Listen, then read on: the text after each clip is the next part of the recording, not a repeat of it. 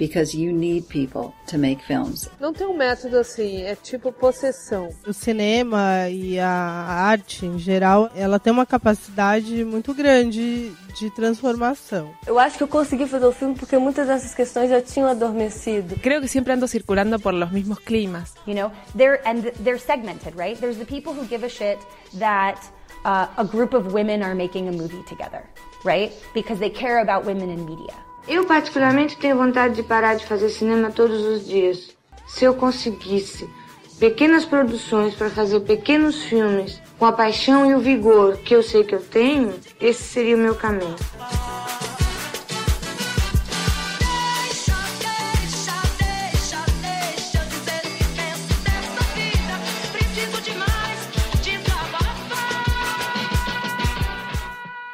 Feito por Elas, o podcast que discute o protagonismo das mulheres no audiovisual.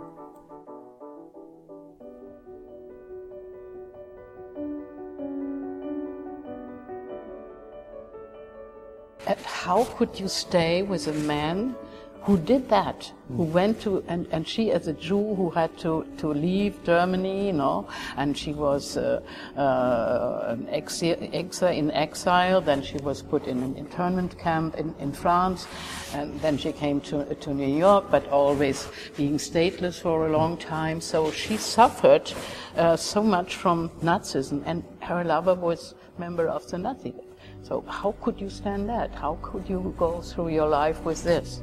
That was also a point for me. Aqui é a Samanta Brasil, do Delírio Nerd, do Cine Clube delas, e do coletivo Elviras, que é o coletivo de críticas de cinema. Olá, aqui é a Michelle, eu sou mediadora e organizadora do projeto Leia Mulheres, e eu também sou colunista do blog Espanador. E nós temos hoje convidadas especiais no programa, que vão se apresentar agora. Olá, aqui é Ira Croft, host e criadora do projeto Ponto G, um podcast feito por mulheres para todos os gêneros. Olá, aqui é Beatriz Santos, eu sou pauteira do Ponto G e eventual host também do programa. Olá, aqui é Tupá, eu também sou host, apresentadora, podcaster, nunca sei como me apresentar perfeitamente, lá do Ponto G e uma demonóloga em formação, monarquista, várias coisas estranhas desse jeito. E eu sou Isabel Wickman, do Estante da Sala e também do coletivo Elviras de Críticas de Cinema. Você está escutando Feito por Elas, o podcast que discute o protagonismo da mulher no audiovisual. O programa de hoje é um programa especial. Ele faz parte de uma campanha que foi criada pela Domênica Mendes, do Cabuloso Cast, que vai durar todo o mês de março, para movimentar o mês das mulheres. É, são vários podcasts que estão participando. A ideia é que, dentro do, do tema específico de cada podcast, seja abordada a vida ou a obra de uma mulher, ou que sejam chamadas mulheres como participantes. Tudo isso sob a hashtag O Podcast é Delas. Como o Feito por Elas e o Ponto G são dois podcasts que já são sobre mulheres e são feitos por mulheres, a gente resolveu fazer um crossover e falar da cineasta alemã Margarete von Trotta. A ideia é abordar a filmografia da diretora, como a gente sempre faz nos nossos programas, só que dessa vez com filmes que tratam das vidas de grandes mulheres da história, como é a proposta do Ponto G. Então assim a gente consegue unir a proposta dos dois podcasts.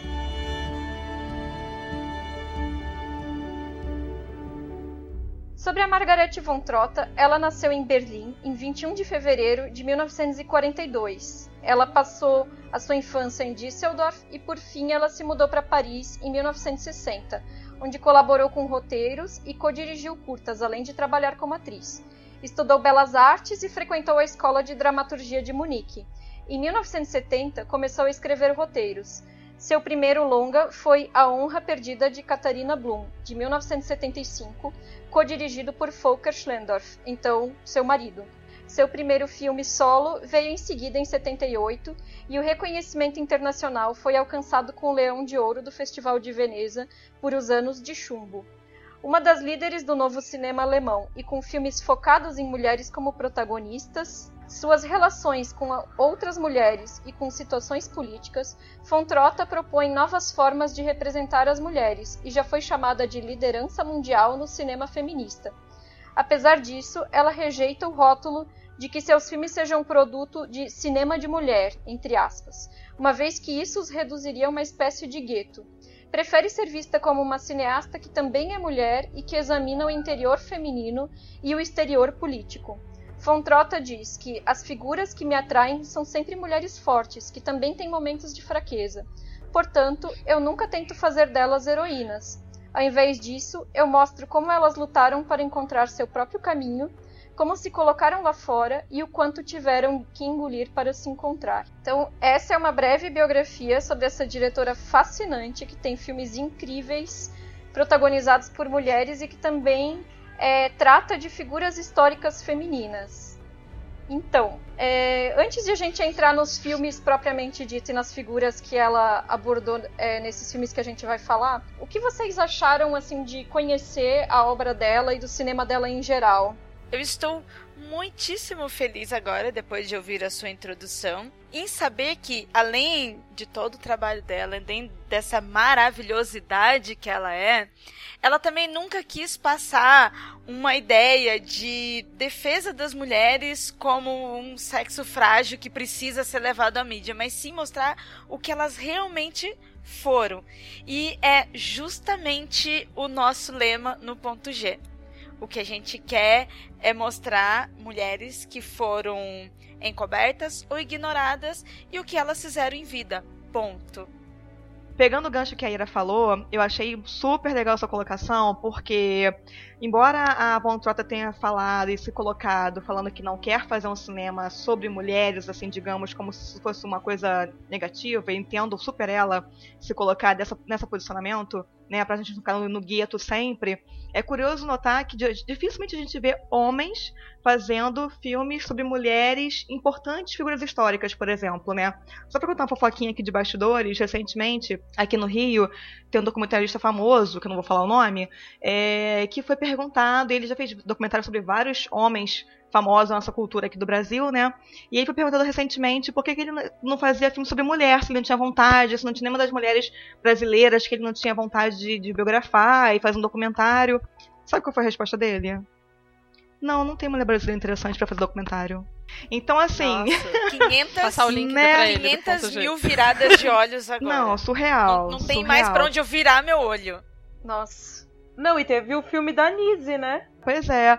Mas assim, isso a gente, é, a gente percebe que, por exemplo, aí não é que tenha que ser uma mulher para fazer isso, mas talvez uma mulher fica sentindo essa necessidade das mulheres que são apagadas o tempo inteiro da história, né?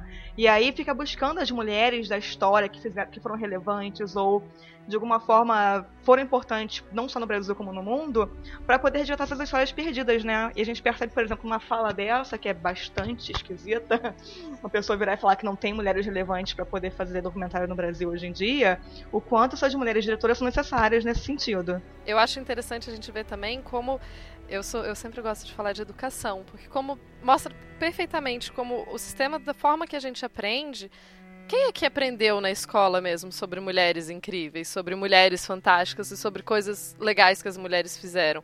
A gente só aprende os homens. Enquanto a gente só aprende os homens, a gente cria essa mística na cabeça das pessoas de que não tem mulheres que fizeram coisas importantes. E, claro, todas viramos os olhos e etc, etc. Mas eu acho que é por isso que é tão importante a gente começar a tal da representatividade que importa, né? E falando rapidinho da Von Trotta, eu achei, eu acho legal. Por outro lado, é muito legal ter mulher fazendo filme sobre mulher também, porque dá para perceber algumas algumas nuances que ela percebe pela vida dela. Não sei se vocês sentiram muito isso também, ou se a gente pode falar disso depois, assim, como é, tem umas questões internas femininas ou umas questões que eu a impressão que eu tinha quando eu, tava, quando eu assisti os filmes é sempre que, poxa, acho que só uma mulher ia perceber esse detalhe. Não, eu acho curioso, né? Voltando a essa fala que a Samantha falou de não ter mulheres representativas, né? Eu fico pensando na minha parte, assim, da literatura. É, Carolina de Jesus, uma puta escritora maravilhosa brasileira que eu não, não conheci na escola. Eu fui conhecer agora com quase 30 anos e ela é uma mulher maravilhosa que não se fala, né? E tem homens que fizeram obras muito menores, que estão aí com documentários, programas e tudo mais, né? E eu já vou adiantar que eu adorei assistir os filmes da Margarete, assim, achei incríveis e concordo com o que a Tupá falou dela trazer uns elementos que eu acho difícil que um homem traria. Esse apagamento é, a gente já trouxe aqui no podcast quando a gente abordou a Alice Guy, né? Que foi a primeira diretora é a primeira pessoa da história a fazer um filme com narrativa ficcional e ela é praticamente apagada da história do cinema. As pessoas só citam Georges Méliès, é, os próprios é, irmãos Lumière e tal, e, e, não falam que primeira, o primeiro filme ficcional foi de uma mulher, né? E, e essa questão que a Tupá é, trouxe sobre como se refletem questões da própria Margaret Fontrota no, no, nos filmes dela, é, a gente consegue perceber, e depois a gente pode é, expandir melhor quando a gente falar de cada filme em específico, mas a gente consegue perceber que além da força política das personagens dela, existem as preocupações pacifistas, as preocupações ecológicas e de certa forma uma questão de uma ausência de nacionalidade que tem muito a ver com a própria biografia dela. Domingo, uma reportagem, por exemplo, no jornal porque uh, esse ano em Berlim está com muitos filmes dirigidos por mulheres, estão sendo super bem recebidos no festival, né, aclamados, inclusive. E aí a chamada da matéria começava assim, olhar feminino. E aí até eu fiz um post no Facebook me perguntando e questionando para as pessoas debaterem comigo lá, quando que a gente vai começar a ver os homens colocarem para falar sobre homens, sobre olhar masculino?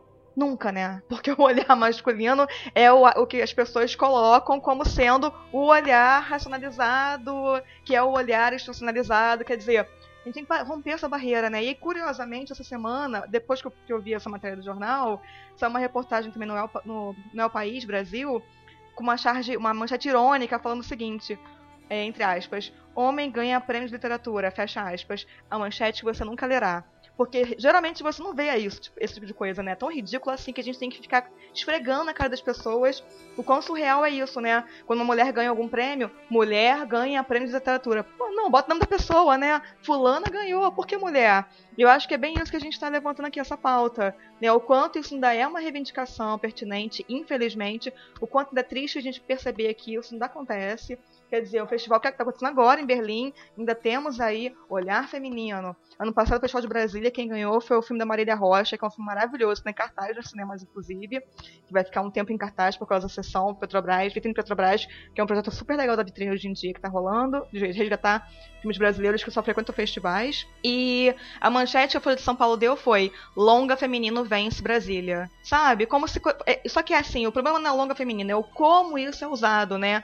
Sempre de uma forma de, de, forma pejorativa, né? Esse feminino fica sempre num pejorativo, como se fosse uma coisa à parte, uma coisa à margem, como se não fosse um cinema de verdade. E eu acho que é isso que a gente tem que estar tá rompendo e questionando o tempo, o tempo todo. É, então, eu tenho muito problema com essa coisa de olhar feminino, literatura feminina, cinema feminino, porque dá aquela, aquela sensação de que mulher pensam. Todas as mulheres pensam da mesma forma e sempre com um lado mais sensível. E isso é uma coisa que você não tem nos filmes da Margaret, por exemplo. Todas aquelas mulheres são extremamente fortes, são donas de si, talvez tenham uns comportamentos que você questione se são certos ou errados, mas que pesam muito mais por elas serem mulheres, né?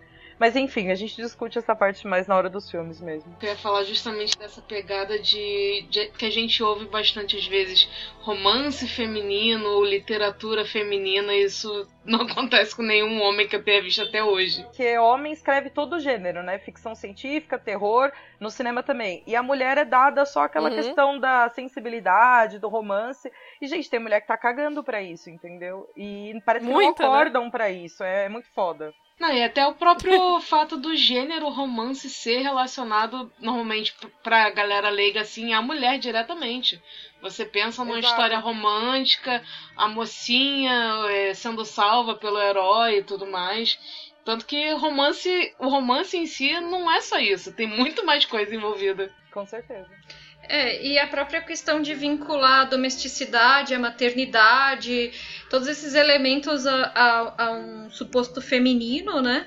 E, e colocar isso como é, algo que definiria esse tal olhar feminino que de verdade não existe, né? Porque não existe uma só mulher, né? Nós somos, nós somos diversas, né? E, e acaba que isso puxa para Simone de Beauvoir, né? Essa coisa de a gente não nasce mulher, torna-se mulher, muito vinculado a, a, essa adjetivação de que o homem é o ser humano e a mulher é a fêmea do homem, né? Então, como se nós fôssemos apenas uma especificidade dentro da espécie humana, enquanto o homem é o, é o geral. É, a gente é sempre o outro, né? Pegando esse gancho da Simone de Beauvoir, que a Isabel citou, a gente é o outro, né? Então, quer dizer, eles falam e a gente fala uma outra coisa que não é a fala que deveria ser.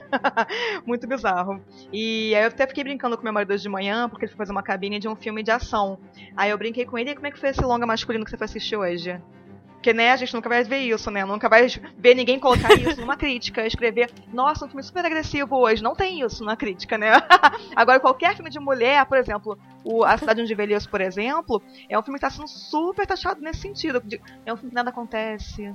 É um filme que não tem tensões. É um filme que só as mulheres vão compreender porque é da natureza feminina. Cara, é muito surreal ter que escutar isso, ler isso, sabe? Porque é um filme super universal, na verdade, que poderia ser qualquer pessoa ali, homem, mulher, trans, gay, qualquer coisa, entendeu? E assim, e ele fala do Brasil e fala de Portugal, então quer dizer, é um filme super universal pegam muito uma escola de Romero, assim, aquele cinema francês, onde aparentemente nada acontece, mas está tudo acontecendo ali no subtexto. E as pessoas classificam, essas classificações, né? Botar as coisas numas classificações fechadinhas de casinha, né? Aquela coisa na caixinha, não dá mais, gente. Pelo amor, quer dizer, nunca deu, né? Mas assim, chega, não dá mais nem para continuar pensando dessa forma. É, não, é só. É, uma, é porque é uma coisa que me, me, me irrita muito, assim. Eu gosto muito de filme de, de super-herói, de ação e etc. E daí sempre falam, não, mas tem que ter um romance no filme, porque senão as mulheres não vão assistir e não vão gostar. Eu é, porque a única coisa que uma mulher jamais poderá se, se gostar na vida sobre um filme é sobre romance. E era o ponto que mais me, me deixou mal-humorada com o Hobbit. Enfim, desculpa a gente mudar, mudar completamente o, o filme mas é porque colocaram uma personagem feminina com a justificativa de não, a gente precisa de uma personagem feminina, que hoje em dia não faz sentido. E a única coisa que o diabo da personagem feminina faz no filme, ou a grande principal coisa que ela faz, é se apaixonar e ter um romance. Eu falo, se é pra ter uma mulher se apaixonando tendo romance, melhor não ter nenhuma. Se vai fazer o mesmo papel de sempre, que, ah não, mas senão as mulheres não vão se identificar, precisa de uma mulher que se apaixone. Ué, não precisa, né? A gente consegue se identificar com outras coisas. Na verdade, é pra ampliar o arco do personagem masculino, né? Não é para as mulheres se identificarem. Até porque né? esse mitozinho de que mulheres gostam de romance e comédia romântica cai por terra na hora que a gente vai ver quem escreveu o filme, né? Quem fez o filme. Geralmente é de homem. E eles fazem aquele romance não é para as mulheres verem, é para os homens doutrinarem o nosso olhar do que é um romance. Então, assim, tem toda uma questão de fundo do que é esse amor romântico como ele, e como ele consome a nossa sociedade de forma bastante equivocada, que assim, não dá mais, gente. Vamos romper isso aí.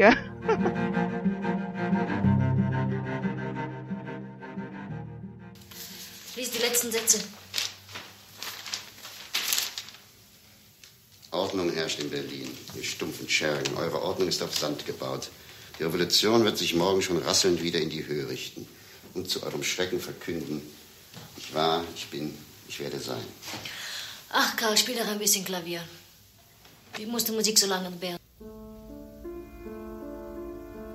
O primeiro filme que a gente vai falar é Rosa Luxemburgo, de 86, que é a história da filósofa e economista marxista do mes de mesmo nome, militante social-democrata, antinacionalista, e o filme ele mostra as desavenças dela com o Partido Social Democrata Alemão, que apoiou a entrada do país na Primeira Guerra Mundial.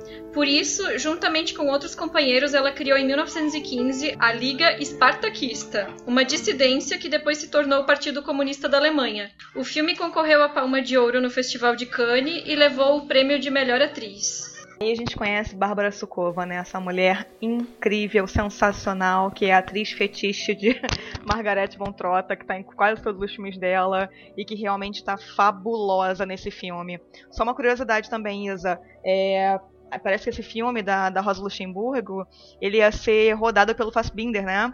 E aí, só que ele morreu e a Margaret Antrata decidiu fazer o filme então. Ela disse que não ia pegar os, o roteiro dele, porque ela disse que fazer um filme é escrever sobre o filme também, né? Então ela fez uma coisa totalmente nova, mas ela pegou essa inspiração, que ele estava afim de fazer esse filme sobre essa mulher, e ela decidiu fazer o filme. Além do filme ser, ser muito, muito legal, com um ritmo interessante, enfim, é, toda essa questão de cinema, cinematográfica que eu não entro tanto, que eu não sou muito boa nisso. Mas A Rosa Luxemburgo é uma figura tão apaixonante, uma mulher tão interessante. E, de novo, da série Mulheres que a gente devia ter aprendido na escola e a gente não aprendeu, né? Porque ela é uma das grandes pensadoras do século XX, uma das pessoas que. uma grande filósofa, uma pessoa que vai trazer. É, que vai. pacifista, que fala contra a guerra, que é ativa na Revolução Russa, que é ativa depois na Alemanha e no Partido Comunista, que falava, fazia discursos enormes, tinha doutorado, e a gente está falando isso em 1900, ela tinha já tinha tudo isso, né? E a gente tem muito essa impressão de que as mulheres nessa época, ah, não, elas só ficavam dentro de casa. Não, tinha muita mulher estudando, tinha muita mulher filosofando, enfim. Então, esse filme me empolga de várias maneiras. Vocês vão ver que todos os filmes eu me empolgo, então deixa eu ver. Uma outra coisa que eu achei bem interessante neste filme que tem assim uma boa assinatura da Margarete, é assim, quando a gente vai pesquisar sobre a Rosa, não só em artigos, em sites em português, mas em inglês também, não vi alemão, porque chego bem longe disso, mas enfim, em inglês e em português, a gente encontra muitas referências de uma mulher comunista, só que de forma pejorativa e não uma mulher que estava lutando para quebrar paradigmas, para levar educação, para levar conhecimento. Por isso que ela não gostava de ser chamada de filósofa nesta forma pejorativa, sabe? Ah, é só uma pessoa que está ali fazendo uma manifestação, arrumando confusão como se lutar pela classe fosse arrumar confusão. Isso, complementando o que você falou, Ira, eu achei o máximo uma hora do filme que é, tem uns homens conversando sobre ela e eles definem ela como pregadora da agitação e da derrubada da ordem social vigente. Tipo, eles falando isso como uma crítica, mas eu fiquei que fantástico, gente, porque desde quando a ordem social vigente é uma coisa maravilhosa que tá bom para todo mundo, sabe? Totalmente. Então, e o quanto a gente vê é melhor o, o conservador ali indignado porque está dizendo algo contra ele e não é contra ele. E, e o quanto ela tá disposta a ir adiante na, na, com as ideias dela, indo é, em oposição ao próprio partido, porque naquele momento a Alemanha parlamentarista, é, o Partido é, Social Democrata, do qual ela fazia parte, já tinha interesse em eleições para fazer parte do parlamento e em abrir mão de determinados aspectos ideológicos do partido para garantir os seus lugares nesse parlamento. E ela, e ela não queria saber da eleição do parlamento, ela falava que é, esse reformismo não ia levar eles para frente, que eles precisavam pensar em maneiras de parar de maquiar o sistema capitalista vigente e de ir logo para a revolução, mas uma revolução que não viesse de cima para baixo, que fosse realmente do proletariado. Então, assim, as ideias dela são altamente instigantes em termos políticos. Pode ser talvez um pouco utópico se a gente for pensar, mas como figura, nossa, e o filme empolga muito nesse sentido. Sem dúvida, Isa. E sobre as mulheres filósofas que a gente não, escuta, não estuda nas escolas, gente, as mulheres filósofas não são estudadas nem nas universidades tá? É, Simone de Beauvoir, Rosa Luxemburgo, todas essas mulheres filósofas, Angela Davis, ninguém é estudado nas universidades. A pessoa tem que se tem que procurar sozinha ou de repente ver um curso de extensão, porque nas matérias regulares você raramente vê mulher sendo estudada, o que também é sintomático, né? E pegando o gancho do que a Isa falou sobre as cenas do filme, acho que é bem nessa hora também que você citou dessa cena, Isa, que eles estão conversando e a amiga dela na mesa fala assim: "Mas Rosa, você tem que ver também que é, tem que votar pelo, pelo, voto das mulheres, porque naquela época as mulheres nem votavam ainda, né? E a, e a Rosa Luxemburgo, super empolgada, falando de política, querendo fazer revolução, e ela lança um olhar, a Bárbara Sukova lança um olhar para ela de repreensão, tipo, de ódio. Tipo assim, se você falar isso agora, que nessa mesa cheia de homem que quer me desqualificar, é o tudo que eles querem. E aí, de fato, um dos homens da mesa vira e fala: É, você tem que se ocupar dessas coisas femininas. Eu vivo te falando que você tem que falar mais sobre problemas femininos. Deixa esse resto pra gente. Ela falou assim: Aí ela vira e fala maravilhosa nessa cena. Vocês não conseguem nem falar das coisas que têm que ser faladas, imagina as coisas femininas. Eu tô aqui bem necessária, assim. Essa cena eu acho fabulosa, fabulosa. Porque é justamente isso, né? O quanto que a gente, às vezes, também defender uma causa iminentemente das mulheres é visto pelos homens ainda como uma coisa menor, né? Nesse sentido, tem um debate muito interessante no filme sobre maternidade, né? Que ela, inclusive, rompe com, com uma pessoa que ela tinha relacionamento porque ela pensou em ser mãe e o cara vira pra ela e fala que ela não podia ser mãe porque ela iria simplesmente é, perder a força dela enquanto uma figura política importante. E ela fica com um dilema horroroso, que ela olha as crianças, que essa mãe quer dizer, dá para fazer tudo, na verdade. E ela meio que se impediu de, de, da maternidade porque o homem falou para ela que se ela fosse mãe, ela ia ser vista de forma menor. Né? Então tem um discurso sobre maternidade, embora o filme não seja sobre isso, no plano de fundo da, do, dos bate-papos, dos debates, muito interessante.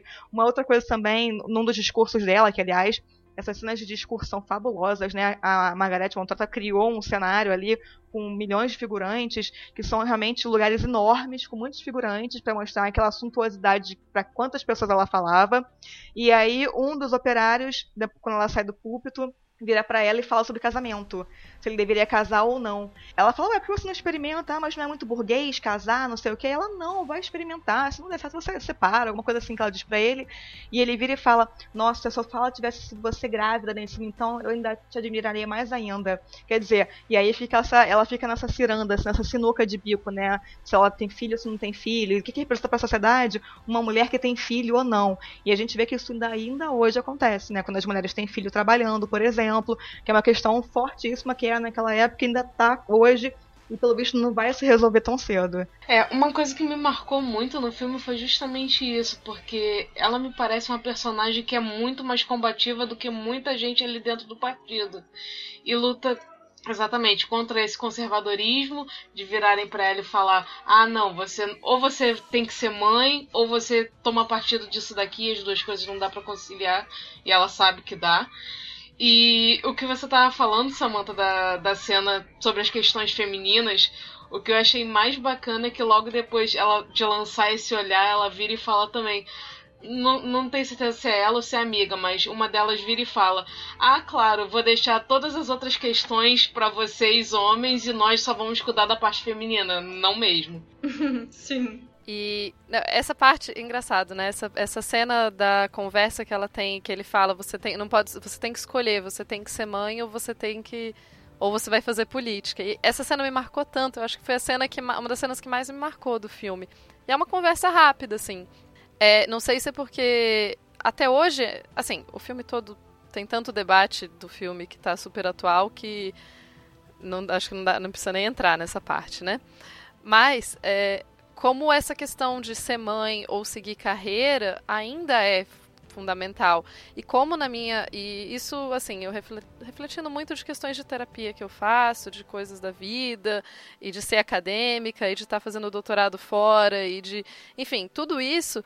E como é forte, mesmo quando a gente tenta ignorar, mas como é forte lá no fundo da, da, da cabeça essa ideia de que, ah, eu as grandes mulheres não tiveram filhos, porque você não vai ter tempo de fazer as duas coisas. E por mais que eu saiba que é uma mentira, é dessas coisas que no fundo da mente fica sendo repetido.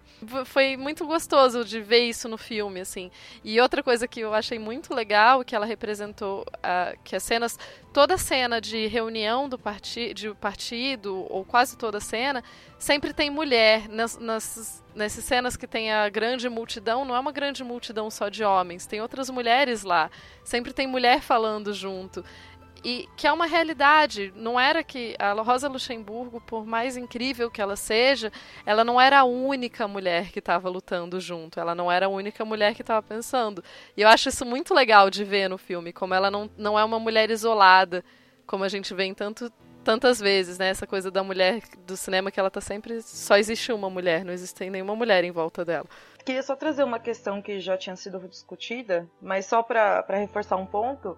É, por exemplo, falam que não há uma mulher representativa a ponto de se fazer um filme. Aí a Margaret vai e faz um filme sobre a Rosa de Luxemburgo.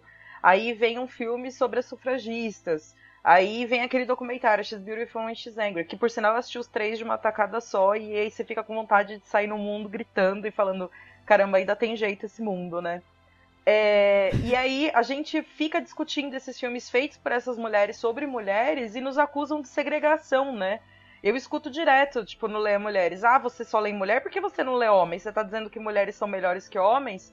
E não é isso, a gente só tá querendo dar representatividade para essas mulheres, já que ninguém deu antes, né? Compensar uma, uma falha histórica, na verdade, né, Michelle? Porque a gente leu até hoje só homens. Aí, de repente, você começa Exatamente, a ler mulheres. Pois é, pra compensar, olha quantos. Bom, há 30 anos atrás eu só li homens. De repente, eu começo a ler mulheres. Falta aí mais 30 anos lendo mulheres, quem sabe? Exatamente isso, Sam. É. A gente, só pra compensar uma coisa que a gente, a gente chamou a, a Clara Zetkin de amiga da Rosa Luxemburgo, mas ela também foi uma outra filósofa. A gente tinha esquecido o nome, eu vim aqui procurar. Aquela coisa de a gente esquecer os nomes, tá, gente? Não é Sim. pela importância, não. Não. Todas nós sofremos desse mal. E só pra fechar também essa questão da maternidade, também foi um dos pontos que me pegou, assim, na forma como foi colocado no filme, porque assim como a Tupá, eu acho que a gente começa a pensar é, depois de um tempo, assim, você tá na academia, é, se maternidade é uma coisa que você quer pra você, se sim, é, em que momento isso vai se encaixar, com quantos anos eu vou terminar o doutorado, sabe? Esse tipo de questão. E aí eu fiquei pensando que é, ela desejava ter filhos. Quem não queria que ela tivesse filhos era o companheiro dela. Então, é, nesse contexto, eu acho que dá pra gente pensar que os filhos, eles. Ele, ele argumenta que os filhos enfraqueceriam o papel da mulher na revolução, mas que isso só acontece porque a estrutura de poder existente é, enfraquece as mulheres que têm filhos naquele contexto, justamente por, essa falta de divisão de tarefas, né? Tanto que até hoje as pesquisadoras que trabalham com gênero, é, principalmente as de cunho marxista, colocam a maternidade como um ponto crucial é, no entendimento da divisão de trabalhos, porque até hoje é um trabalho altamente generificado e que fica com essa marcação do feminino. Não porque seja uma tarefa que a mulher faça melhor, mas por causa da forma como é dividida entre o casal, entre as famílias e na sociedade. Exatamente. Era muito mais fácil ele falar pra ela, não, querida, tem sim os filhos e eu fico em casa cuidando deles, não é mais legal? Vai aí fazer revolução e eu fico em casa cuidando dos filhos. Pois é. não, né? E além disso, também, esse lance que você falou de contar, contar as idades, ah, até aqui eu posso dar doutorado, até ali, porque a gente tem prazo de validade, né? Querendo ou não. E os homens não têm. O cara pode ser pai com qualquer idade, a mulher não. Depois de um tempinho começa a dar uns defeitinhos nos óvulos e não rola mais ter filho. Então, tem toda uma questão genética também de por que, a gente tem que se preocupar tanto com prazo para ter filho, né? E essa coisa da carreira dela enquanto revolucionária, enquanto pensadora e tudo, e esse vai e volta de relacionamento que ela tinha com, o, com esse Léo, que era o companheiro dela, eu fiquei fazendo uma- um paralelo com a, a Frida Kahlo e o Diego Rivera, sabe? Porque às vezes ele parecia tão tóxico para ela quanto o Diego Rivera para Frida Kahlo, só que ao mesmo tempo aquele apoio que ela precisava ter por perto. Então, um relacionamento extremamente complexo, né? Mas que, que fez parte também da trajetória política, porque também era companheiro de partido e, e companheiro de, de pensamentos dela. Em Rosa Luxemburgo, principalmente, dessas três que a gente escolheu ver, eu achei que os figurinos eram super interessantes. Eu fiquei querendo saber o que que você achou disso também. Queria ouvir de você. Ah, eu, eu gostei dos figurinos, embora assim, eles são filmes, os três, com produção bastante simples, né? Então, mas o que eu mais achei interessante no Rosa Luxemburgo foi justamente mostrar esse avanço, assim, da virada do século, que eles mostram a, a festa de virada, até as roupas dos anos 20, como foi mudando os formatos e como as mulheres foram é, ficando mais libertas de toda aquela coisa do corpete do século XIX, né? Até, até chegar às formas soltas da década de 20. Eu acho que o filme retratou essa trajetória muito legal. Eu acho que é justamente nessa contenção de gastos no filme, na produção do filme sobre o figurino, que nos aproxima mais. A gente consegue se, é, se ver melhor nessa evolução das roupas das mulheres, do, do dos comportamentos em todos os filmes. E isso eu achei muito legal. É, não só o figurino, que é mega importante, eu achei que foi bem, assim, digamos, fiel a cada momento histórico, mas uma coisa que eu gostei muito na, nos filmes da Margarete é o tipo de enquadramento que ela dá pros personagens. Que o que me parece é o seguinte, não é muito. A câmera não é muito focada na ação, é mais na reação de cada personagem. E isso dá vazão para você entender um tentar entender um pouco melhor o que, que aquele personagem tá sentindo.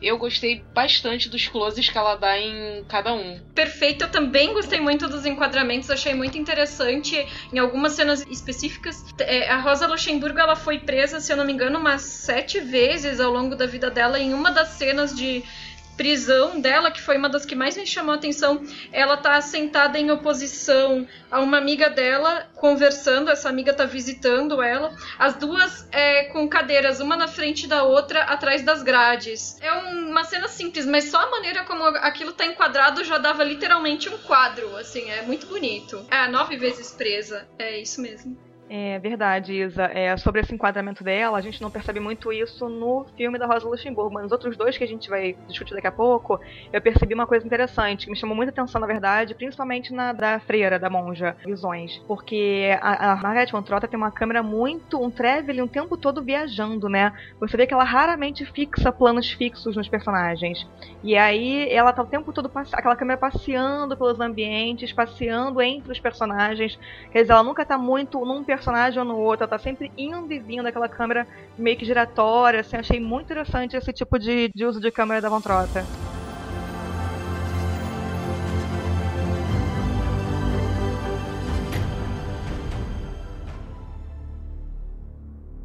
Tut Buße! Werft euch nieder!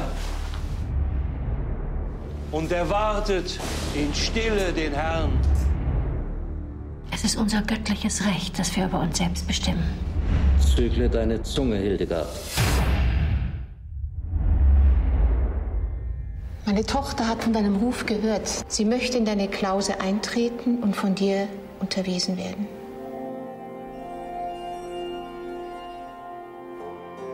Wir leben hier in einer Gemeinschaft. Wir essen zusammen, wir arbeiten zusammen, wir schweigen zusammen.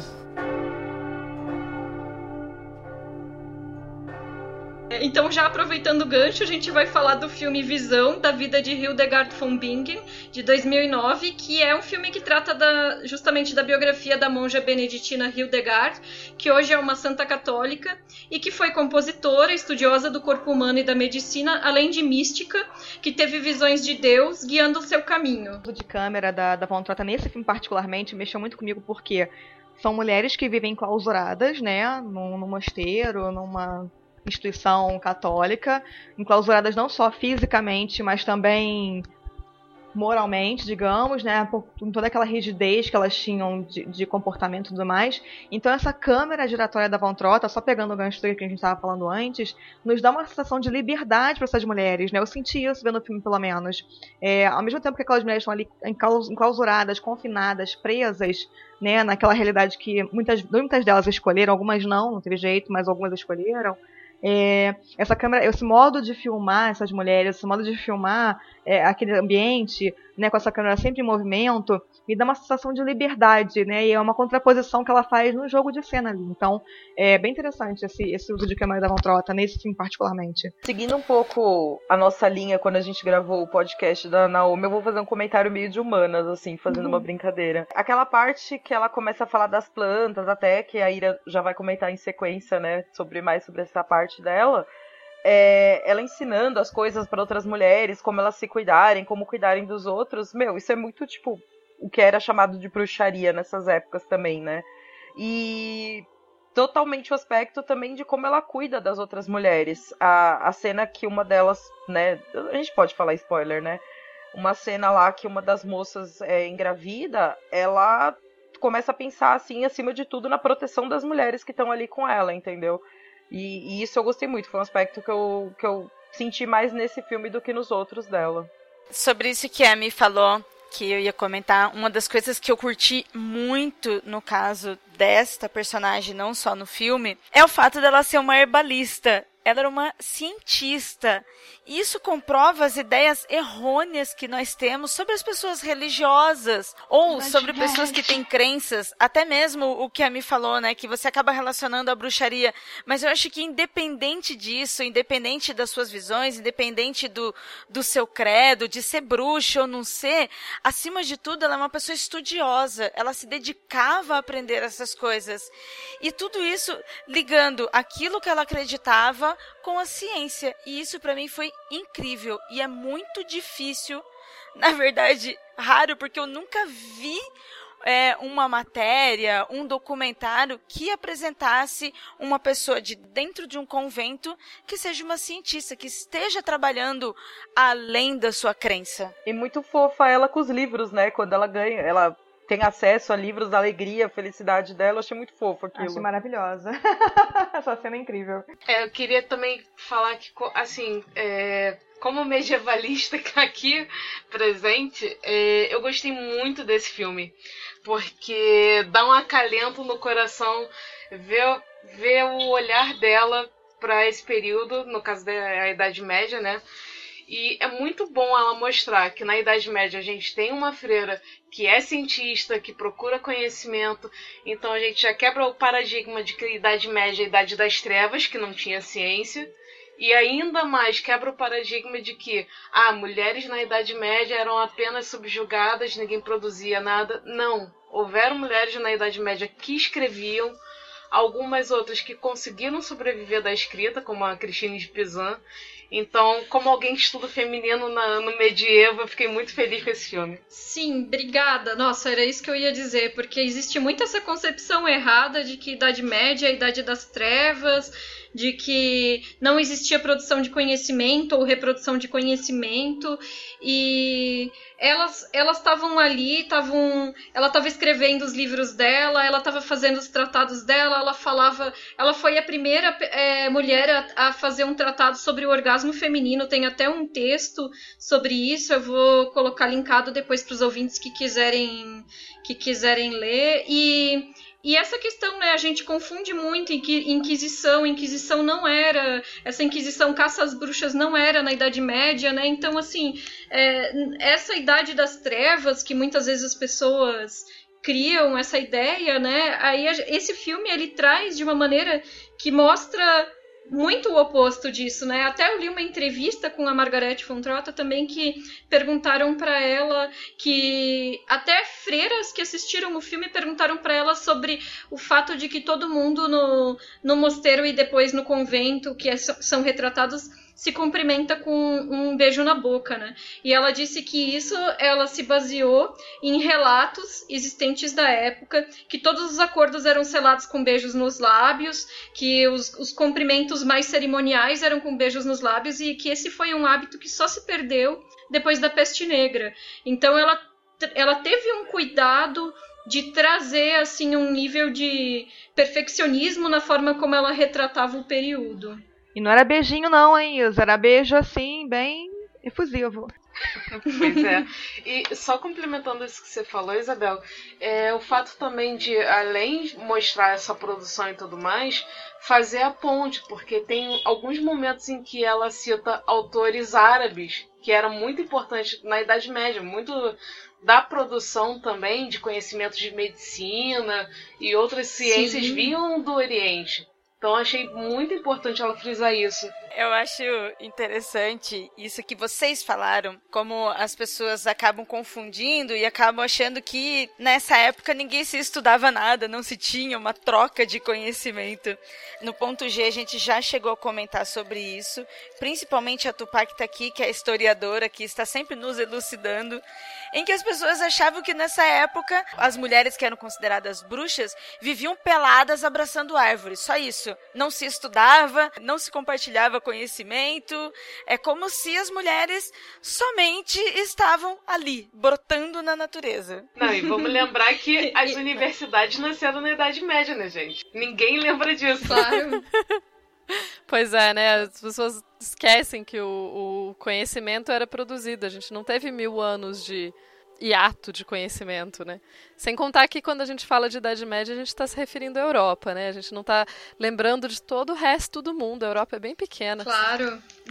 a gente não lembra de todo esse resto do mundo que está produzindo conhecimento. Enfim. E é... toda essa troca que já existia nesse período, né? Que as pessoas uhum. pensam que, sei lá, que a troca começava às vezes, sei lá, nas grandes navegações. Como se antes disso ninguém nunca tivesse viajado, sabe?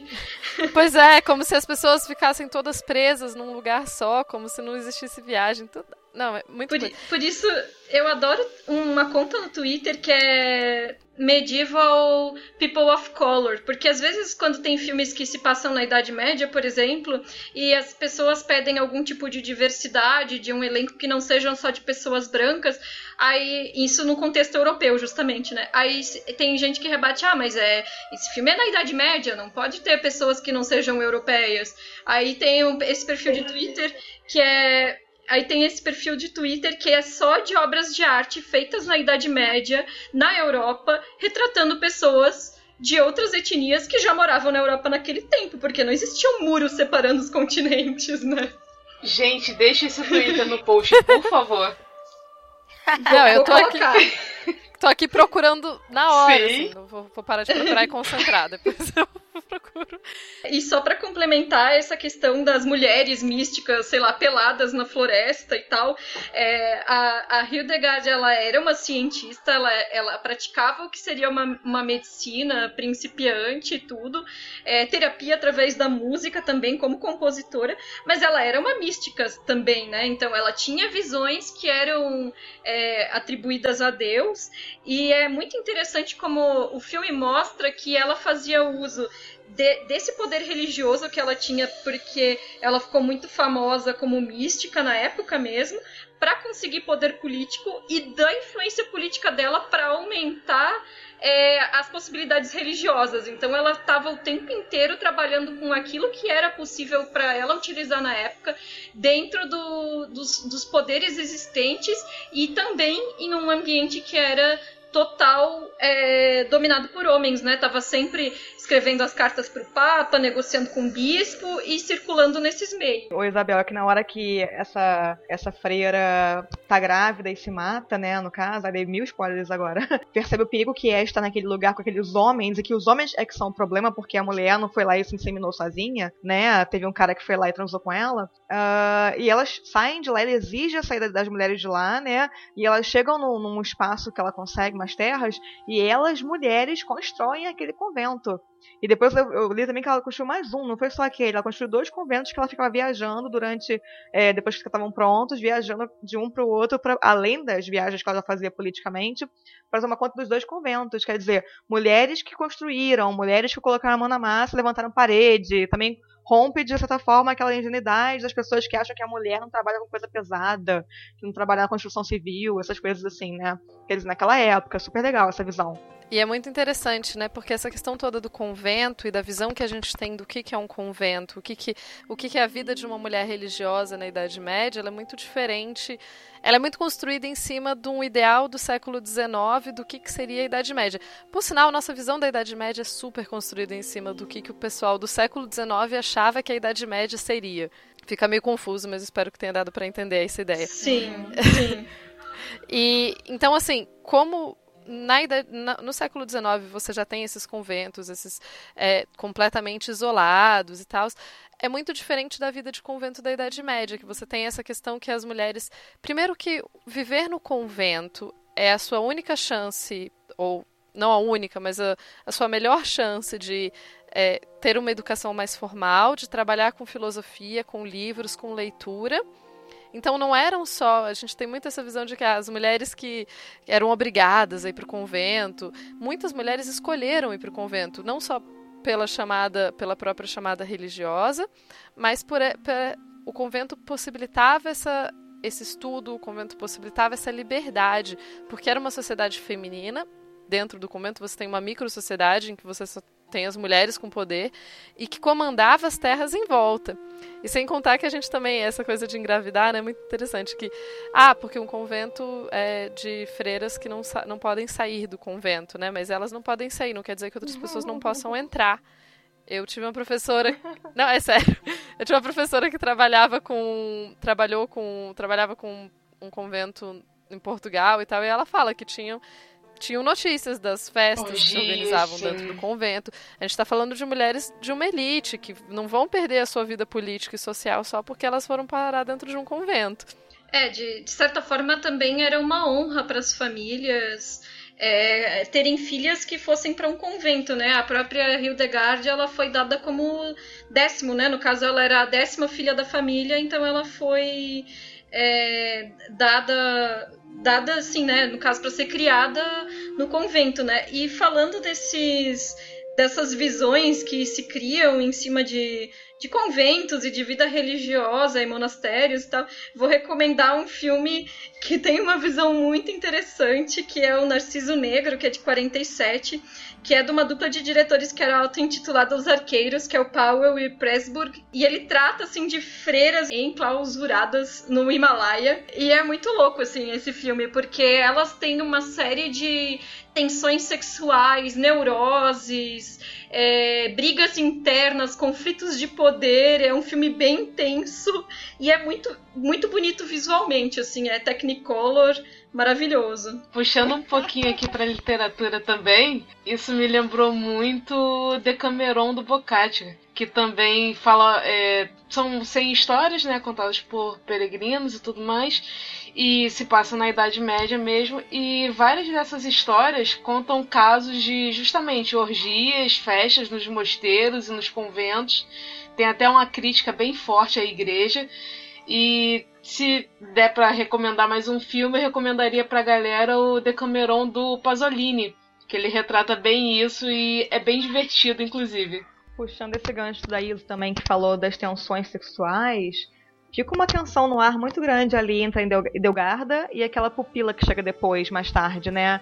Então, assim, a gente pode perceber também, aí rolam várias interpretações, né? Inclusive, que é, ela é considerada, essa, essa, essa monja aí, Delgarda, é, como tipo a pioneira né, da, da, do balacobaco aí, do, da teoria queer, porque rola essa tensão, né? Que além dela ter é, feito um tratado ou escrito artigos sobre a, o orgasmo feminino, como uma das primeiras mulheres a escrever sobre isso, também no, no, filme fica bem sutil, mas eu acho que dá pra perceber que rola uma tensão sexual ali entre ela e a menina mais nova que depois chega para ficar com ela, né? Então, o que, que vocês perceberam sobre isso? Eu fiquei curiosa. Então, eu tava procurando sobre isso porque eu li em algum lugar que a, a Hildegard às vezes é tida também como um símbolo LGBT. Mas, na visão da Fontrota, ela não ela não partiu desse princípio. Ela em entrevista ela falou que e quis deixar bem claro é, na fala da Hildegard dizendo ela é minha filha é, porque justamente como a Hildegard se viu privada do, dos laços que ela tinha com a mãe biológica quando foi para o convento. E teve aquela relação muito intensa com a Yuta que foi a madre que criou ela como mãe.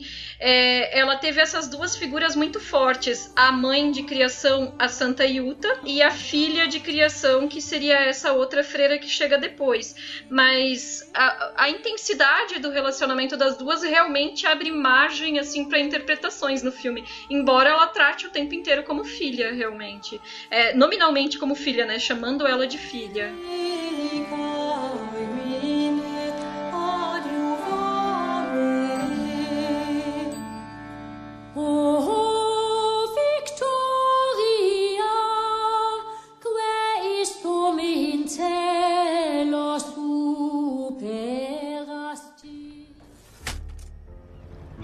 Du die Zeitung noch nicht gelesen? Seite für Seite. Die wollen ihn in Jerusalem vor Gericht stellen.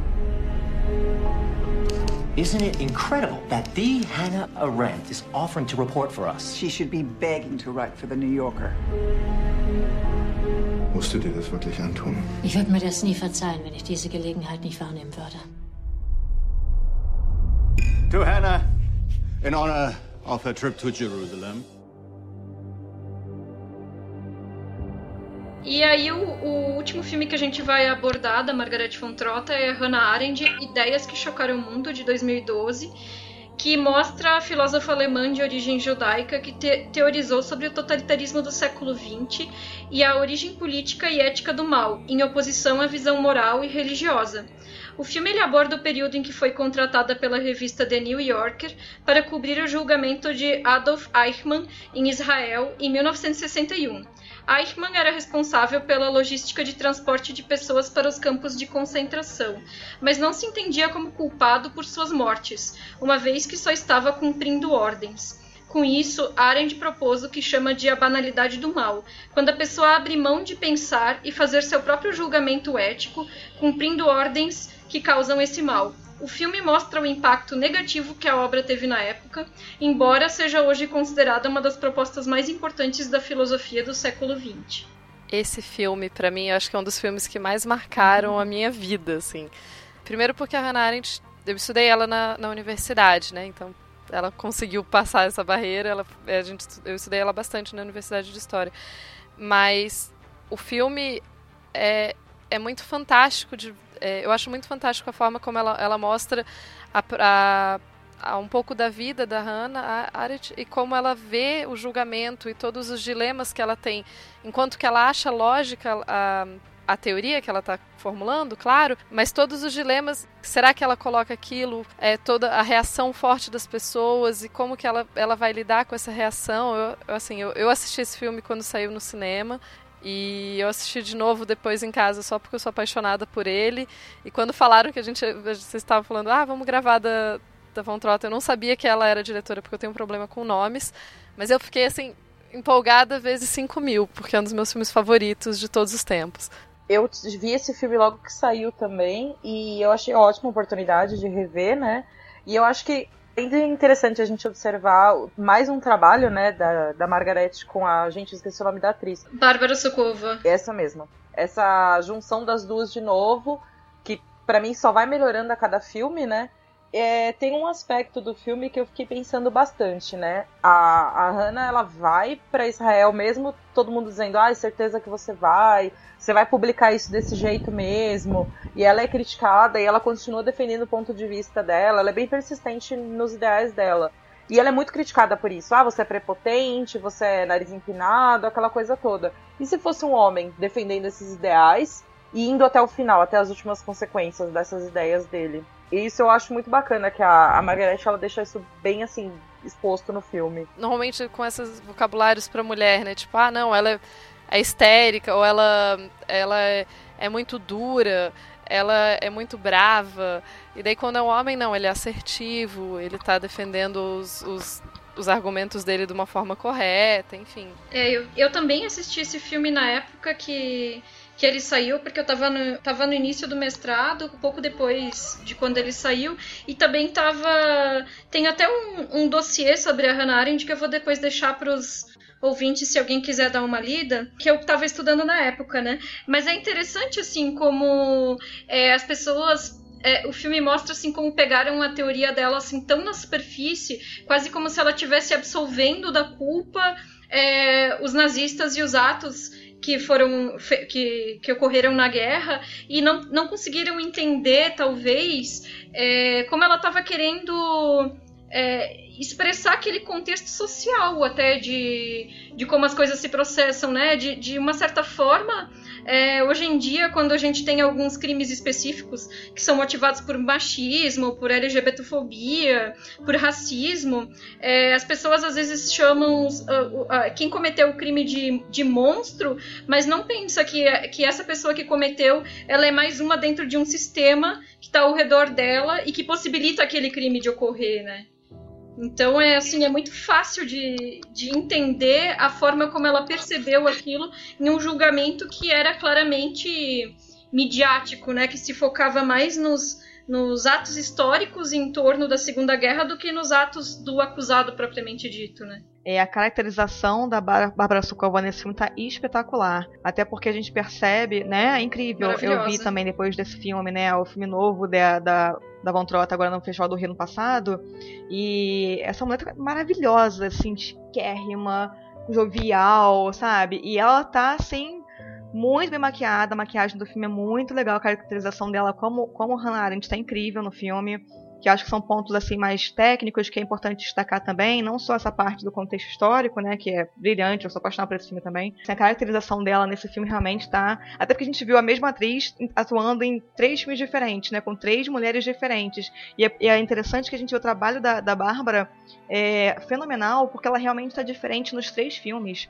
Não só a caracterização dela, mas os trejeitos, o modo de se portar, ela está realmente fazendo um, ela tem um trabalho de, de atuação digno de, de todos os prêmios do mundo. Ela tá maravilhosa. Que invejinha dessa atriz de ter tido tem a oportunidade de viver, de representar essas mulheres tão fantásticas. É, eu sempre a invejinha é boa, mas é uma invejinha, assim. E eu acho muito legal desse filme, é, e de novo, uma questão que, que a gente vê nos outros filmes dela, que é uma. Parece bobo, mas faz uma diferença enorme, porque você tem a. Você tem a Hannah debatendo com outras mulheres, debatendo. Não tem só homens em volta dela, ela não está isolada numa bolha de homens. E, Aliás, enfim, os melhores diálogos pessoas, dela mulheres. são com as amigas, né? Isso eu acho ótimo. Os melhores insights que ela Uhum. tem no filme são todos com Sim. mulheres.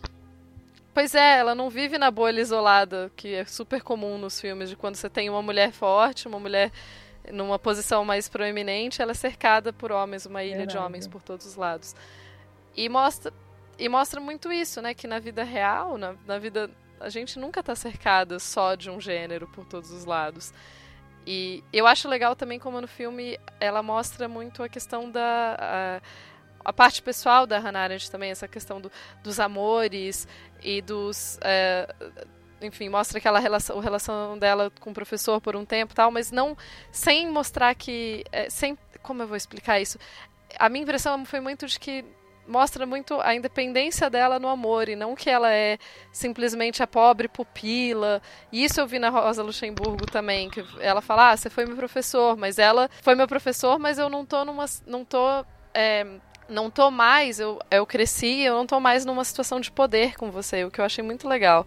É, é interessante que ela, a diretora coloca essas relações amorosas que ela teve, a questão da maternidade e tal, mas ela não torna isso o foco da vida delas, assim como muito diretor acaba romantizando, ou então, que vocês citaram no começo, né, a questão de botar uma mulher apenas para ser o arco romântico da história. Isso não acontece, ela bota o- os relacionamentos com um porquê.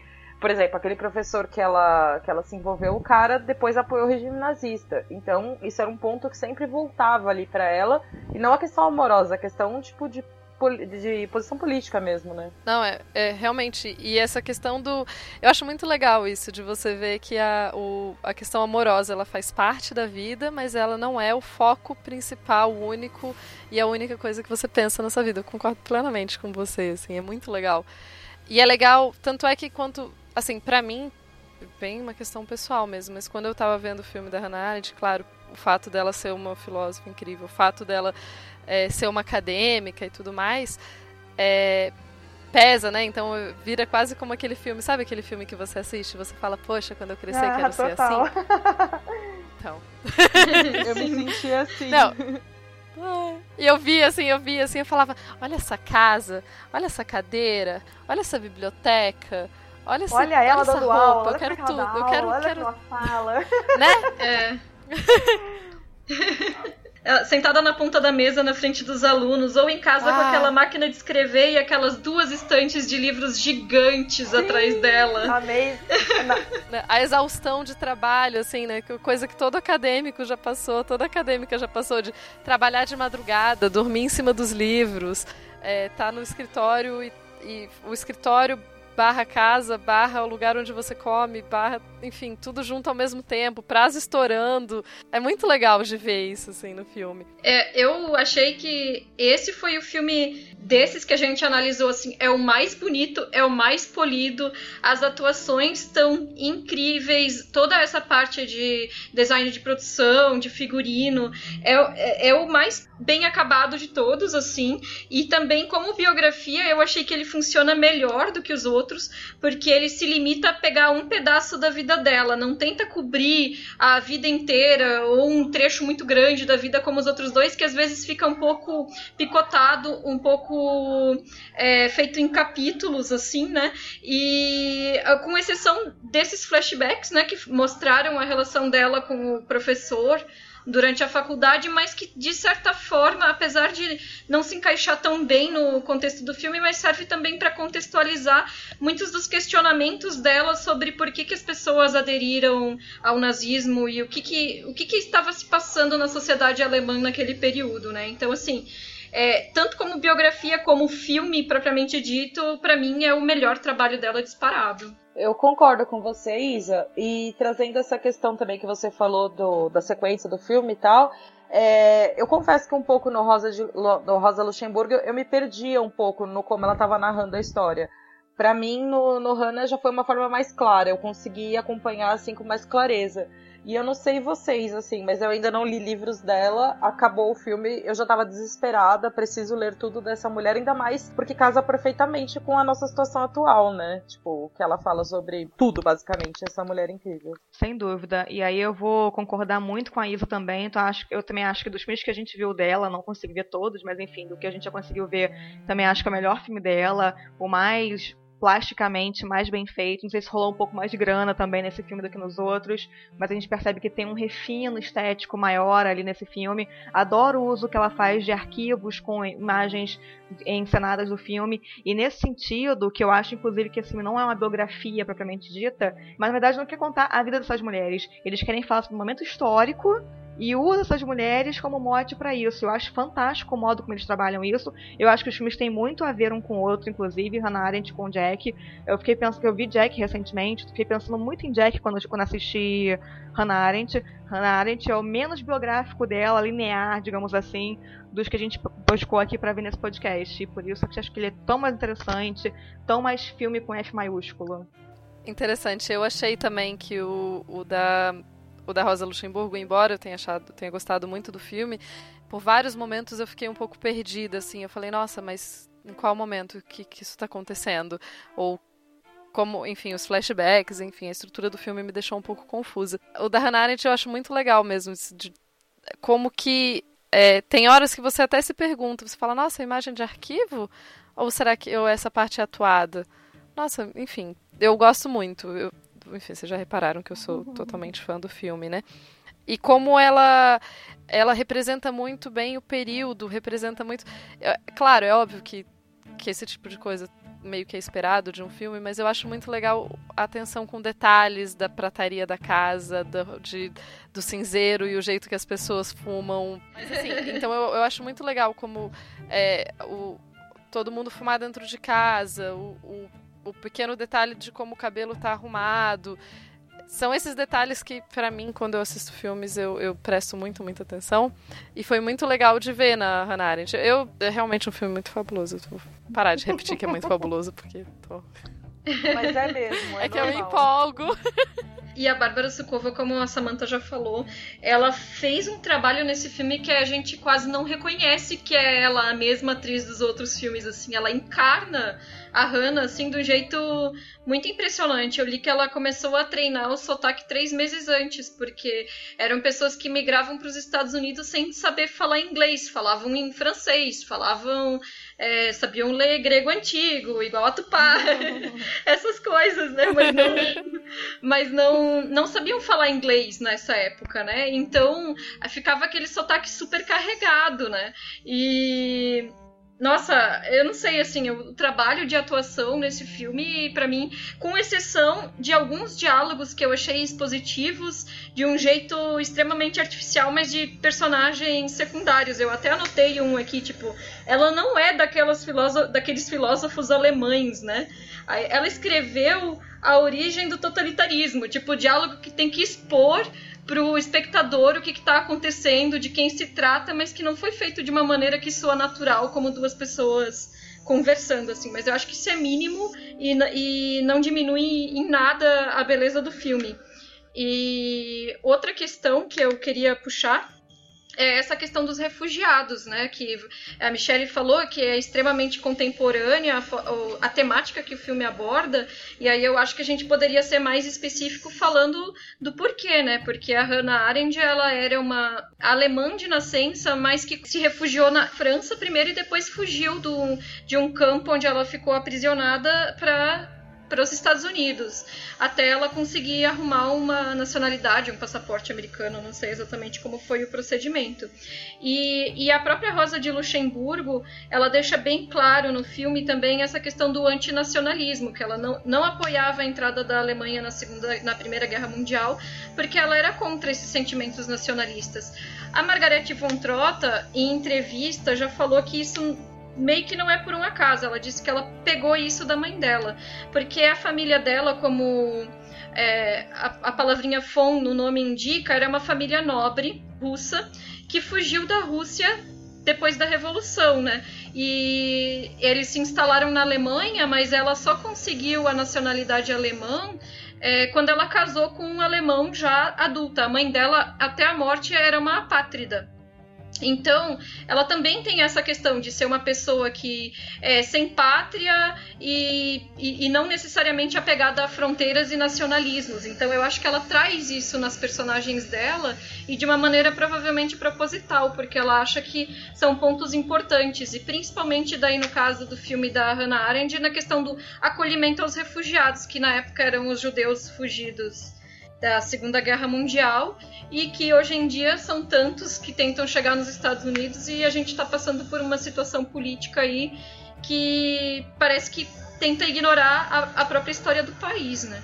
É verdade, sem dúvida, essa é uma questão muito cara para Von Trotta, né? Porque de alguma forma, né, cada uma do seu jeito, nesses três filmes, por exemplo, essa questão tá, né?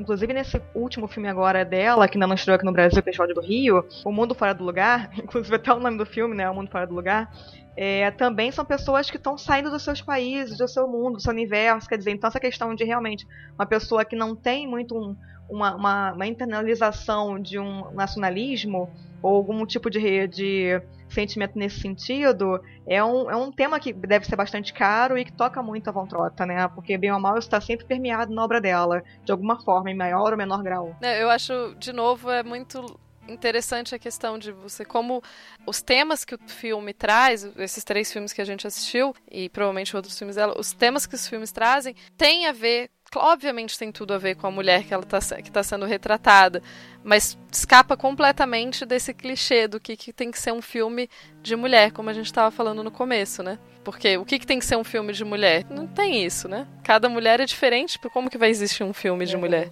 Estamos falando, estamos falando, é, são filmes sobre pessoas Sim. com o sexo feminino, né?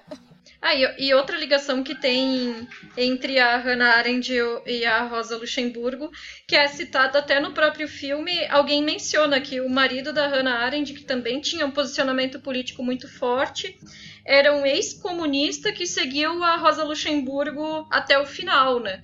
Então a Hannah Arendt ela não se considerava uma pessoa necessariamente de esquerda, mas de certa forma as duas estavam ligadas e, os, e que torna os dois filmes mais conectados ainda, né? Muito fantástico. E, de novo, no, filme da Hannah Arendt, eu vou voltar numa questão que a gente já falou, mas é porque eu acho muito interessante, tanto na Rola de Luxemburgo quanto na Hannah Arendt, o fato delas não terem filho não torna elas é, coitadas, né? Elas não estão quebradas, elas não estão estragadas, elas não estão coitadas, elas só não têm filhos. É uma questão que se aborda no filme, não tem... Não, e pra Rosa Luxemburgo isso até é uma questão, né? Pra Hannah Arendt isso nem perpassa. Tipo, não tá nem aí pra esse assunto, né? Uhum. Caguei total se tenho filho, se não tenho filho, não tô nem por isso. Pra Rosa é uma questão porque ela não, demora. Não é uma questão. Não é uma questão. né? Ser mulher não perpassa por ter filho, não, não, uhum. não mesmo. Já pra Rosa isso até se coloca, né? E o que eu acho que é mais interessante justamente no filme da Rosa Luxemburgo é como a, a Von Trotta coloca isso, né? Que isso jamais é um motivo de problema para ela, embora ela quisesse, mas ela não ficar naquele rame-rame ali sobre esse assunto. E o modo como a, a Von Trotta constrói essa narrativa sobre maternidade, que é, que é interessante no filme. Que quebra esses estereótipos, né? Exato. A parte de maternidade uhum. eu gostei como ela abordou na, na Hannah, porque foi muito, assim, direto objetivo. Ela não ficou se deslongando, uhum. né? Por que, que você não teve filho, Hannah? Ah, porque primeiro eu não tinha dinheiro e quando eu tinha dinheiro eu tava velha demais já. E acabou, próximo assunto. Isso eu achei muito legal. muito bom. A gente, eu sou apaixonada por esse filme, por essa mulher também. Agora eu tô apaixonada pelas três, pela atriz, pela diretora. Eu quero ver tudo que elas fizeram, eu quero ler o livro dessas mulheres. Espero que quem tá ouvindo a gente também fique super interessado em ver os filmes, em ler tudo. E vamos fazer a tal segregação, como falam, né? De só dar atenção para trabalhos uhum. de mulheres. Ah, gente, então olha só, só um jabazinho da diretora uhum. de mais dois filmes dela. Um chama-se As Mulheres da Rua Rosenstrauss e o outro é Os Homens de Chumbo.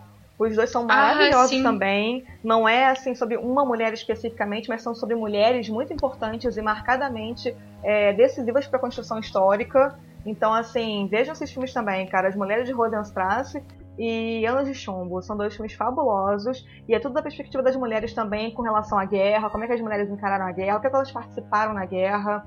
É bem interessante. Nossa, e esses foram os dois filmes que foram cortados da pauta pra gente poder ficar só em três filmes, realmente. Mas estavam é, ali São na finaleira, gente. realmente. Muito, muito bons mesmo. Aliás, assim, o, o pouco que eu vi da Von Trotta de ficção, eu acho que ela é uma diretora mais interessante quando ela se propõe a retratar o real né, contar essas coisas mais históricas, biográficas, do que criando ficção. Mas fica a dica desses filmes para vocês que também correrem atrás, que são fabulosos. E lembrando para todo mundo que estiver ouvindo que, ah, não, não é filme de mulher, é filme para todo mundo, dúvida. viu?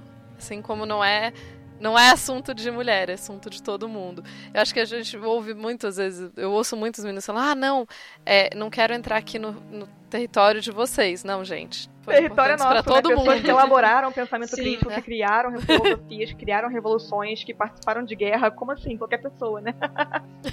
né? Não tem. Eu, eu acho que talvez os nossos ouvintes já estejam mais acostumados, porque a gente sempre aborda os trabalhos das diretoras e a gente fala de tudo, né? Tem realmente os dramas, mas a gente já fez especial de filme de terror, a gente fala de gêneros diversos e então assim não existe esse reduto do filme de mulher é, a gente realmente está trabalhando nesse sentido de desconstruir essa imagem, de mostrar que existe uma diversidade de trabalhos sendo feitos. Sem dúvida.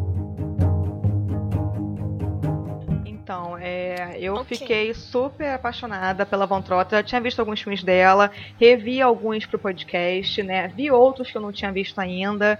E eu acho uma diretora maravilhosa. Pouquíssimos filmes dela estrearam no Brasil, o que é um problema sempre, né? Porque a gente percebe que filmes dirigidos por mulheres raramente estreiam no Brasil. A gente agora está com o Netflix, que é uma, plataforma que tem abraçado muito esses filmes, né? Eu acho que eu espero que cada vez mais, inclusive, mas enfim, tem bastante coisa dela na rede e na internet que as pessoas conseguem buscar. Vale a pena conhecer a, obra dessa diretora, não só pela questão do cinema mesmo, porque realmente ela faz um cinema muito interessante, um cinema político, engajado, mas também para conhecer essas figuras importantes da história mundial que a gente quase não ouve falar, ou quase não estuda, ou quase não lê. Então ela faz realmente um resgate dessas mulheres, o que eu acho sublime da parte da Von Trota, né? E a gente acompanhando assim os filmes na ordem cronológica, a gente percebe também a evolução dela enquanto cineasta. Eu vi no MDB que ela também dirigiu várias séries de TV, isso não chega nem pra gente aqui, então assim, eu não, não sei como realmente foram essas séries, fiquei curiosa mas é difícil acesso, né? Então, e ela tá fazendo um filme agora, tem produção de filme também, também na torcida para esperar os próximos filmes dela. E eu espero que vocês se apaixonem por ela como a gente se apaixonou. Por ela e por essas mulheres que ela retrata. Vocês podem me encontrar é, no Delirium Nerd, onde eu escrevo os meus textos sobre os filmes. No Cineclube delas, que eu faço curadoria junto com a Camila Vieira. E a gente está sempre lá divulgando o trabalho das mulheres. E no Coletivo Elviras, com demandas e ações pertinentes às mulheres na crítica. Bom, eu acho que eu acabei já falando das minhas impressões, assim, no, quando a gente estava comentando o último filme. Mas, assim como a Samantha também, eu vi uma evolução enorme dos filmes dela, do trabalho dela com a, com a atriz principal, que eu esqueci o nome de novo. E eu achei tudo muito incrível. Eu só tinha visto Hannah Arendt dela até então, e gostei muito de conhecer o trabalho dela. Já peguei outros filmes para acompanhar o trabalho. E espero também que todos se apaixonem por todas elas, como nós. E só um comentário besta, mas que eu achei muito engraçado, divertido, é que eu faço aniversário no mesmo dia que a diretora. Então eu acabei me apaixonando um pouco mais também. Olha, tem uma ligação cósmica aí, tá vendo? Que... no mesmo dia que ela e com a Naisninha, assim. Sou muito apaixonada por essas duas. e quem quiser acompanhar meu trabalho, eu tô no leamulheres.com.br, escrevo algumas resenhas e sou mediadora de clube. E também sou colunista no blog Explanador. Bem, além do que eu já falei aqui no programa, uma das coisas que eu mais gostei da Margarete é o seu posicionamento em retratar as mulheres, não as colocando como sexo frágil, não as colocando como uma necessidade de serem faladas ou passar por cima dos homens, mas sim como elas realmente eram, o que elas realmente fizeram eu já conhecia, dos filmes, eu já conhecia somente da Rosa Luxemburgo por causa do nome da Rosa. Não conhecia a Margarete até então. Depois desses filmes, eu fiquei mais encantada ainda para conhecer o seu trabalho. Ela, como cineasta, além de tudo que a gente falou aqui, de todas essas qualificações, eu vejo ela como é até redundante o que ela está fazendo. Porque ela está falando, a maioria dos seus filmes, não só das personalidades, mas até mesmo das ficções, é, retratam mulheres fortes, mulheres que estão lutando por algum ideal, e sendo que a Margaret também é uma mulher forte, fazendo a mesma coisa, lutando pelo cinema, pela sua arte. E isso é mais incrível ainda, porque quando você acompanha o seu trabalho, você vai acompanhar os filmes que ela produziu, as suas personalidades e a própria vida dela ali. Não que ela coloque a sua vida dentro dos filmes, mas você acaba conhecendo, você é, reflete uma profissional em outras.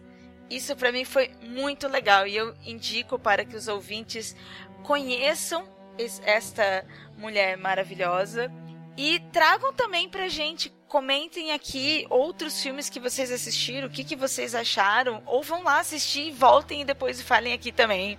Também foi muito emocionante gravar esse programa porque nós saímos lá do ponto G para vir aqui para falar algo que nós já fazemos lá, falar sobre mulheres, não necessariamente sobre cineastas, porque lá a gente fala de todas as profissões, mas a gente não, não foi só um crossover, mas foi um aprendizado também, porque foram três filmes com três mulheres diferentes e a diretora. Então, em um programa, nós conseguimos falar sobre quatro mulheres. Mesmo que sucintamente, mas é esse objetivo do nosso programa do Ponto G. O Ponto G ele é um programa feito por mulheres para todos os gêneros, para que todas as pessoas conheçam o trabalho dessas mulheres. Mulheres que passaram pela face da terra, que marcaram de alguma forma. Mulheres que não tentaram tirar o lugar dos homens, mas mulheres que simplesmente estavam aqui sendo mães, sendo profissionais, fazendo a diferença nesse mundo e que foram ignoradas, encobertas. Por quê? Porque a sociedade não permitia que elas aparecessem mais.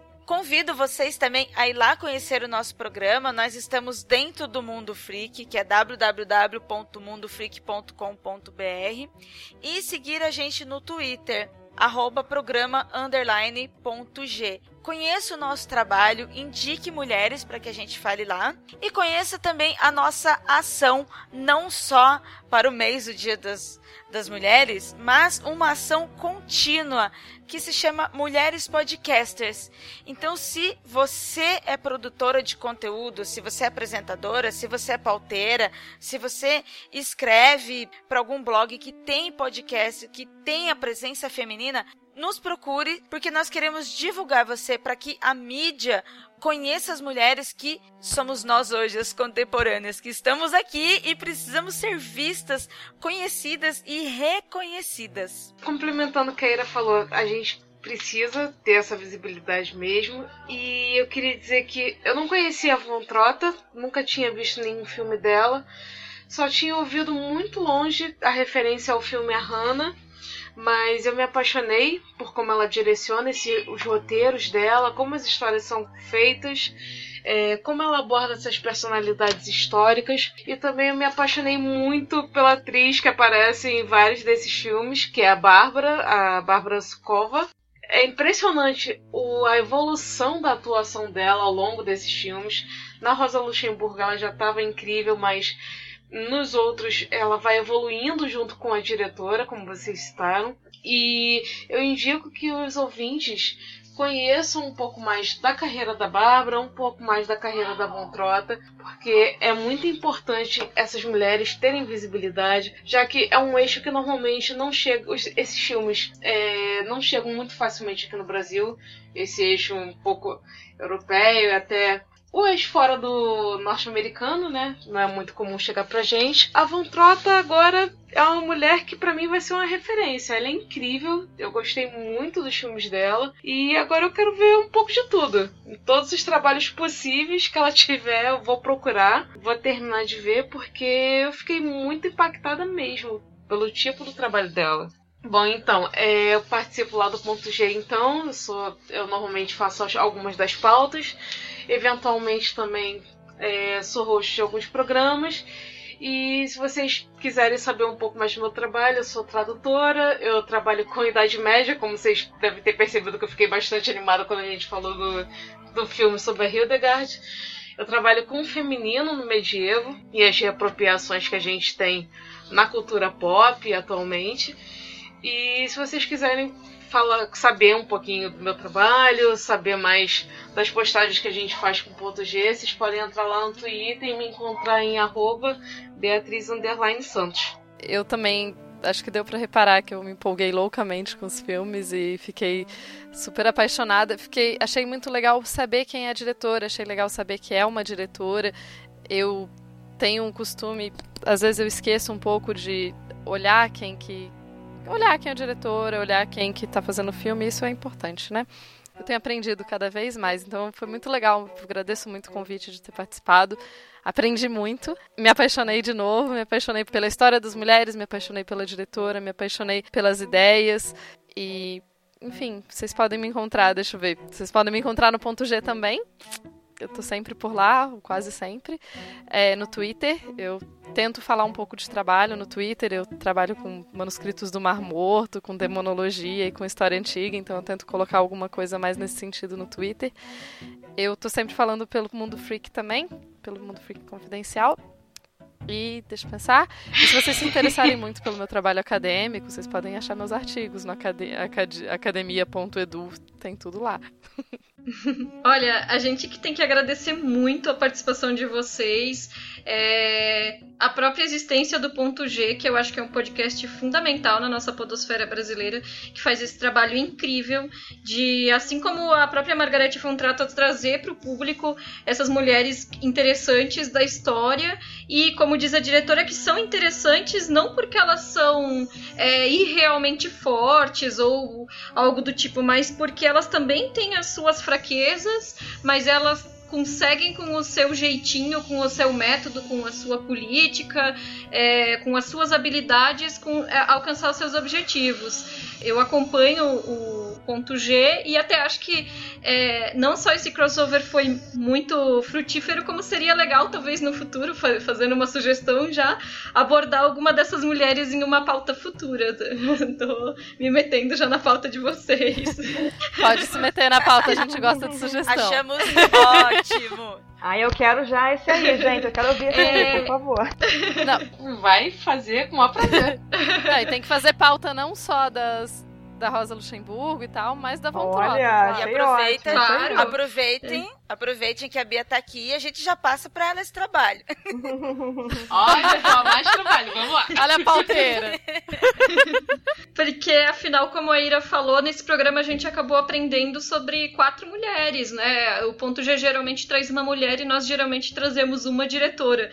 E aqui nós temos uma diretora com três filmes e três mulheres diferentes ainda sendo retratadas, né? Então, realmente foi um programa de muito aprendizado, além de filmes ótimos de se assistir como cinema também, né? E esse programa, novamente, só para frisar, tá fazendo parte de uma iniciativa que é a hashtag O Podcast é Delas, é, visando é, trazer é, temáticas relacionadas às mulheres e participantes femininas no mês de março, em virtude do Dia das Mulheres, mas nós aqui do Feito por Elas e o Ponto G também sempre trazemos essas pautas, essas temáticas e sempre temos as mulheres participando, né? Então, pra gente acaba sendo meio que redundante, estamos apenas apoiando a iniciativa. Para os ouvintes que quiserem dar o feedback sobre esse programa, deixar o comentário, quais filmes que já assistiram, quais gostaram, o que acharam da filmografia da Margarete Fontrota, é, deixa um comentário pra gente no SoundCloud ou manda um e-mail pra gente no cinema, feito por elas, gmail.com. Também vocês vão encontrar a gente no Twitter Twitter, no Instagram, no Facebook e no Letterboxd. É só procurar por Feito por Elas. E é isso, pessoal. Até o próximo programa.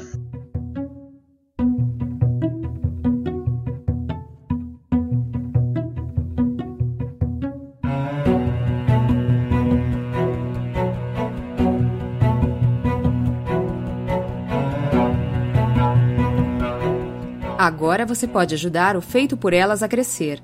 Para tornar-se madrinha ou padrinho, acesse padrim.com.br barra feito por elas ou patreon.com barra feito por elas. Seja você também um colaborador ou colaboradora e tenha acesso ao nosso grupo fechado no Facebook. Lá você poderá dar continuidade aos debates dos programas e ajudar a definir pautas futuras. Feito por elas, dando a vez e a voz ao que há de melhor nas produções realizadas por mulheres.